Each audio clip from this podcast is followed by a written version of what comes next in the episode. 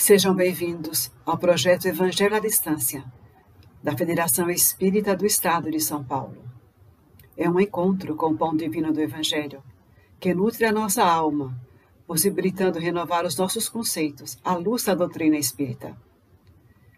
E antes de iniciar a nossa reflexão, façamos uma prece, elevando o pensamento a Jesus, rogando a Ele, nos envolva em suas bênçãos de paz saúde e bom ânimo, fortalecendo a nossa fé e a confiança em Deus.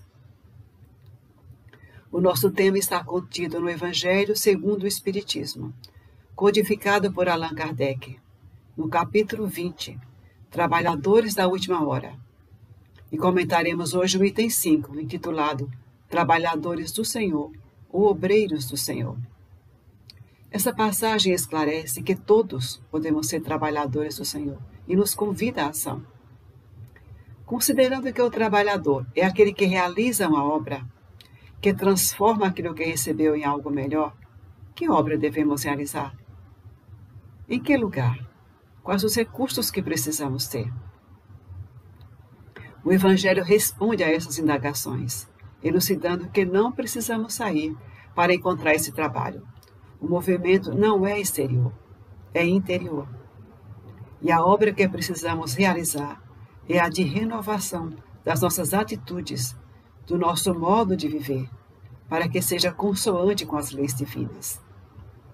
Porque o trabalho do Senhor é o de transformação do mundo, renovando-o para que seja solidário e fraterno.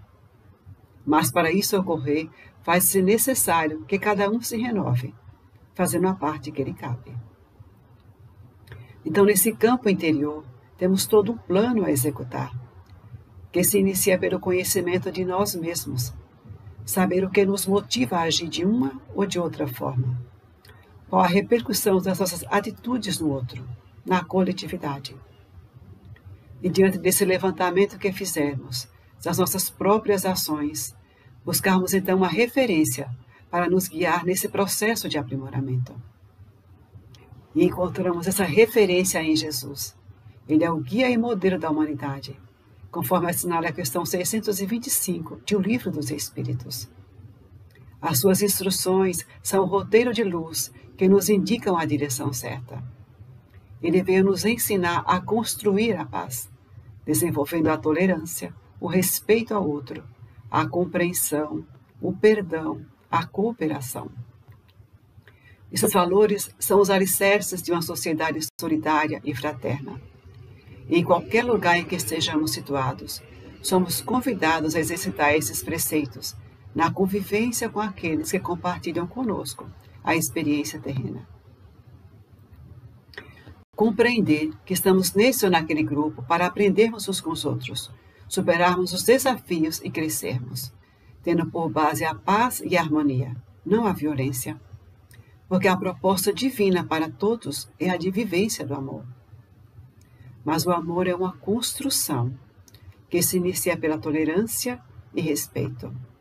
E respeitar não significa concordar, mas dar ao outro o direito de pensar e agir de forma diversa daquela que acreditamos. E que isso não o torna inferior nem superior, apenas diferente. E a diversidade enriquece, apresenta novas possibilidades, amplia a visão. Quando nos permitimos escutar o outro, buscando compreender a causa das suas ações e as suas fragilidades, angariamos maiores possibilidades de estabelecer uma comunicação proveitosa. Porque a comunicação não é só fala, é também a escuta. E se considerarmos que o ponto de vista do outro é prejudicial, expor as nossas razões de forma serena. E ainda que estejamos certos, dar ao outro o direito de pensar conforme queira. Porque impor a nossa verdade é também uma forma de violência. E violência e ódio não produzem bons frutos e não promovem o progresso. Cada um de nós está num degrau evolutivo. E o tempo é um grande educador que vai entregando na época oportuna a colheita do bem ou do mal, conforme o plantio realizado. E ainda diante daquele que erra, lembrar que também cometemos erros e utilizar o recurso do perdão concedendo ao outro a, a oportunidade de se corrigir. Essa maturidade permite-nos estabelecer vínculos mais saudáveis, equilibrados e coerentes com as necessidades de evolução e paz que todos possuímos. Perceberemos que a vida na Terra é uma oportunidade de esforço íntimo e de interação coletiva, e que se faz indispensável o recurso da cooperação.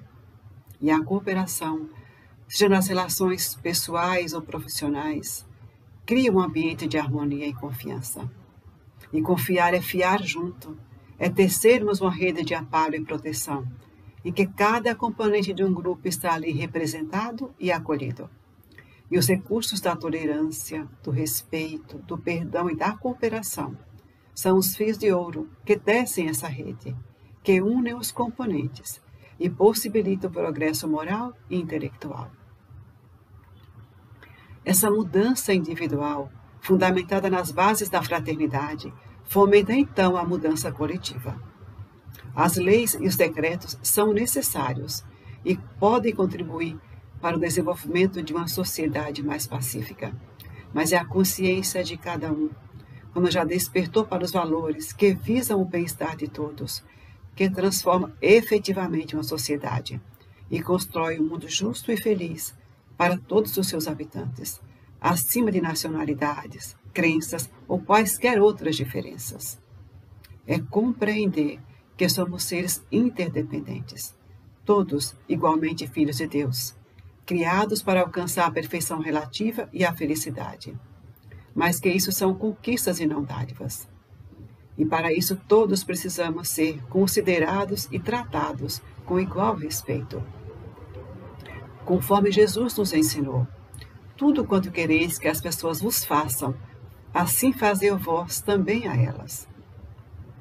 Quando os ensinamentos de Jesus estiverem estabelecidos no coração de cada um de nós, dispensaremos as leis humanas, porque na consciência já vigorará a lei divina, que é fonte de toda a vida. Os espíritos superiores nos dizem: a tua obra mais bela é tu mesmo com teus esforços constantes, podes fazer de tua inteligência, de tua consciência, uma obra admirável, de que usufruirás indefinidamente. E essa é a recompensa pelo trabalho.